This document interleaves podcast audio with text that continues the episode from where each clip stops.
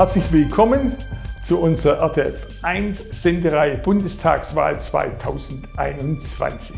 Wir sprechen mit den Kandidaten der im Bundestag vertretenen Parteien unserer drei Wahlkreise in der Region. Heute zu Gast von der AfD vom Wahlkreis 298 Reutlinge Hans-Jörg Schrade.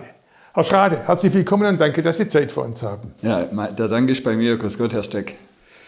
Wir fangen normalerweise ein bisschen biografisch an, aber in diesen dramatischen Zeiten schockierenden Afghanistans natürlich nicht. Deswegen die erste Frage. Die Politik ist natürlich jetzt in der Kritik wie selten. Desaster, Katastrophe, Fehleinschätzung hätte man längst wissen müssen. Wie Sie es? Also Punkt 1 war die AfD, seit sie im Bundestag ist, bei allen Abstimmungen betreff Afghanistan gegen diesen Einsatz.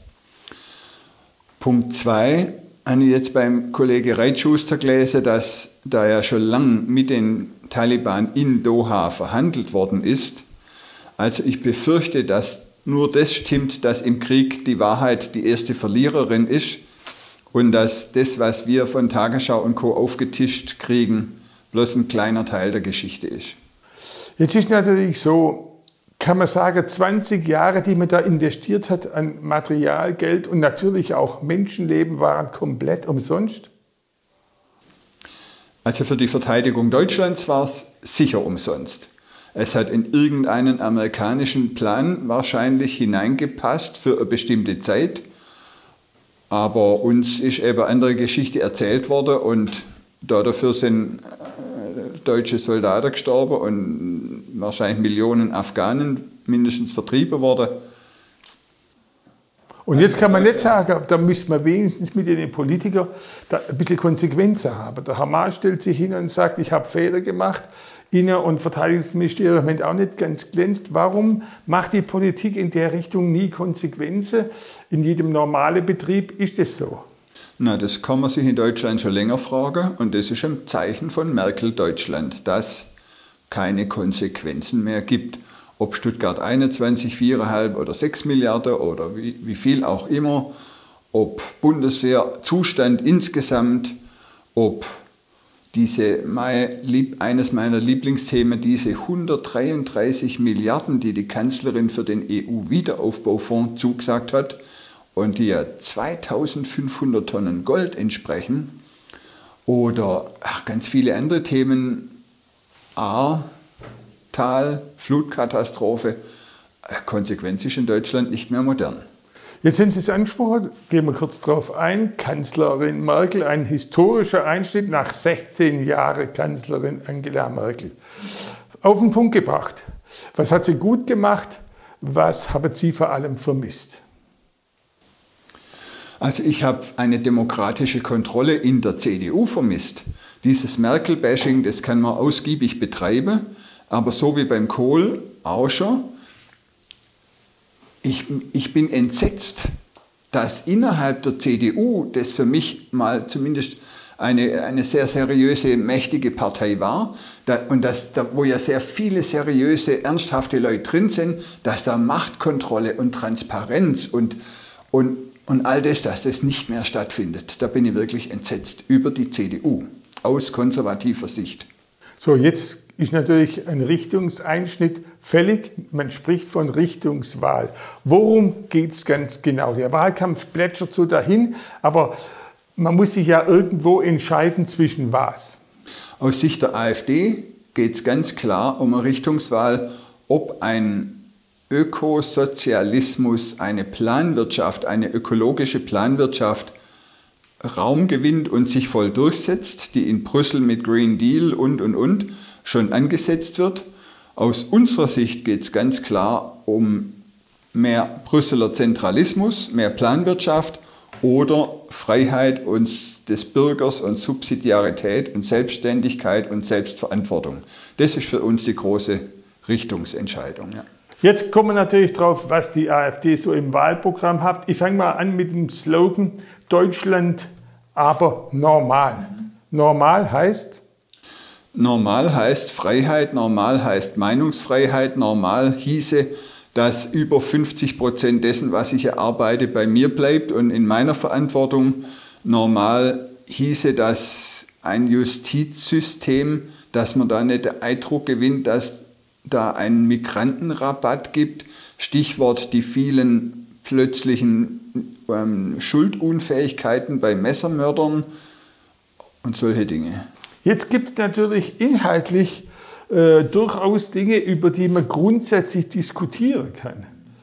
Wenn da nicht diese vom Kölner Verwaltungsgericht vor der Bundestagswahl nicht mehr entschieden werden, die genau zitieren, Einstufung der AfD als rechtsextremistischer Verdachtsfall wäre. Einstufung als rechtsextremistischer Verdachtsfall, Begründung hohe Komplexität des Verfahrens. Das ist natürlich wichtig für den Wahlkampf. Wie sehen Sie diese Einstufung? Das habe ich schon in meinem Nürtinger Wahlprospekt, ich habe in, in Nürtingen zur Landtagswahl gegen den Herrn Kretschmann antreten dürfen, habe ich das schon geschrieben, die Beamten beim Verfassungsschutz werden sich zu Tode langweilen. Das Schwert, wir irgendwann, wir drohen euch mit dem Verfassungsschutz, das wird irgendwann stumpf.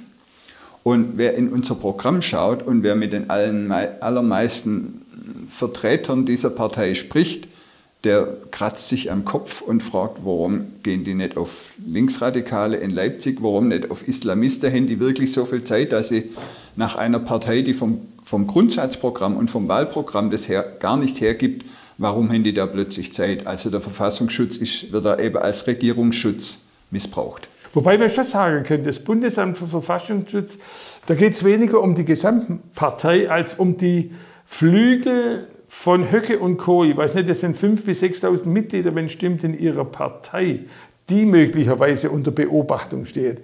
Wie sehen Sie diesen Flügel?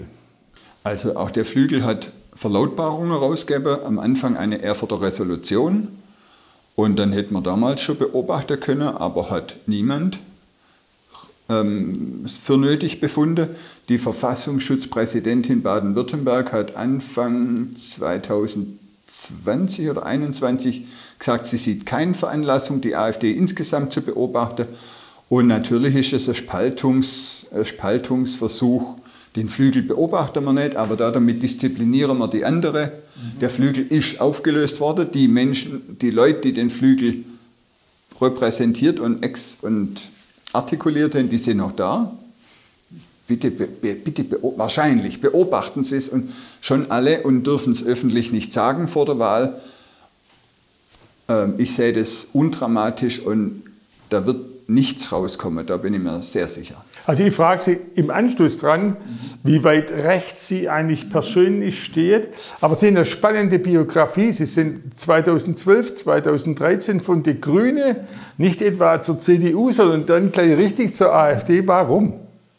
Also ich wollte als Kaufmann wollte ich bei den Grünen mit einige Leute über Staatsverschuldung reden, weil das war mir als Kaufmann einfach ein zentrales Thema und aus den begrenzten Geschichtskenntnisse weiß ich, das ist noch nie gut ausgegangen. Überschuldung von Staaten hat zu Unruhe und Zerstörung von staatlichen Strukturen und und und geführt. Bei den Grünen wollte keiner mit mir drüber reden. Und dann kam ja Euro-Rettungen ab 2010 und da hat es bei mir verschärft angefangen, bin ich ins Nachdenken gekommen. Und dann war ich in einem Aktionsbündnis Direkte Demokratie in Stuttgart dabei. Und aus heutiger Sicht ist das Vorläuferorganisation der AfD gewesen, weil da haben wir Demonstrationen gegen diese Euro-Rettungen veranstaltet in Stuttgart und Karlsruhe. Und einerseits wegen Geld, aber vor allem wegen der Demokratieverluste, weil ja mit ESM und an, also so wie ab 2010 die Kriechrettungen durchpaukt worden sind, das Parlament vielleicht zwei Tagen die Unterlage gehabt hat und zum Teil auf Englisch oder wie der Herr Köhler unter Druck gesetzt worden ist zu unterschreiben, das war alles höchst undemokratisch und dagegen haben wir uns gewehrt. Jetzt müssen wir uns ein bisschen kürzer fassen, sonst schaffen wir es nicht. Ich hätte gerne noch irgendeinen Satz von Ihnen zu Corona gehört. Das Thema wird uns bleiben. Ist es richtig, dass die AfD nicht nur die Lockdown-Maßnahmen, Maske und so alles kritisiert, sondern das Virus grundsätzlich leugnet? Nein. Nee. Corona-Resolution leugnet es nicht. Wir werden mit diesem Virus leben müssen und wir werden sehr gut leben können, wenn wir die wenn man die Letalität, Sterberaten anguckt und richtig rechnet und alle Infizierte einrechnen würde, wie das manche die Heinsberger Studie und so dahin. Wir werden mit diesem Virus gut leben können und die AfD hat sich immer dagegen gewandt, gegen die permanente Aussetzung von Grundrechten. Und das geben die Corona-Zahlen nicht her. Und wir brauchen da mehr Wahrheit in dieser Sache und die hat von Anfang an gelitten. Der Sinn ist ja wohl auch, dass man irgendwann mal mitregiert. Aber niemand will mit Ihnen eine Koalition machen. Wie denken Sie darüber? Das macht nichts. Unsere Aufgabe ist ganz klar, diese 10 bis bisher 10 bis 12 Prozent oder in Thüringen 24 und in Sachsen bis zu 30 Prozent der Wähler in die demokratische Diskussion zu bringen. Und die Grüne und die FDP waren lang ausstellig in Baden-Württemberg und bundesweit und diese Partei hat auch einen Reifungsprozess und der findet manchmal mit Schmerzen statt und da ist mir überhaupt nicht bange.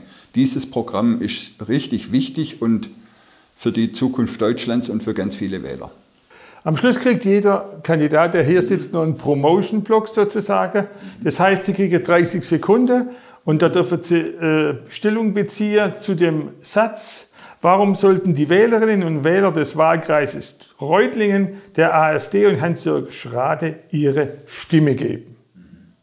Sie sollten der AfD die Stimme geben, weil Demokratie vom Wechsel lebt, weil Demokratie vom genauen Nachfragen lebt und weil konservative Positionen im Bundestag aus Reutlingen deutlich artikuliert werden müssen und weil meine Berufserfahrung mit fast 30 Jahren als Kaufmann und der guten Ausbildung als Agraringenieur da dazu eine sehr gute Basis ist.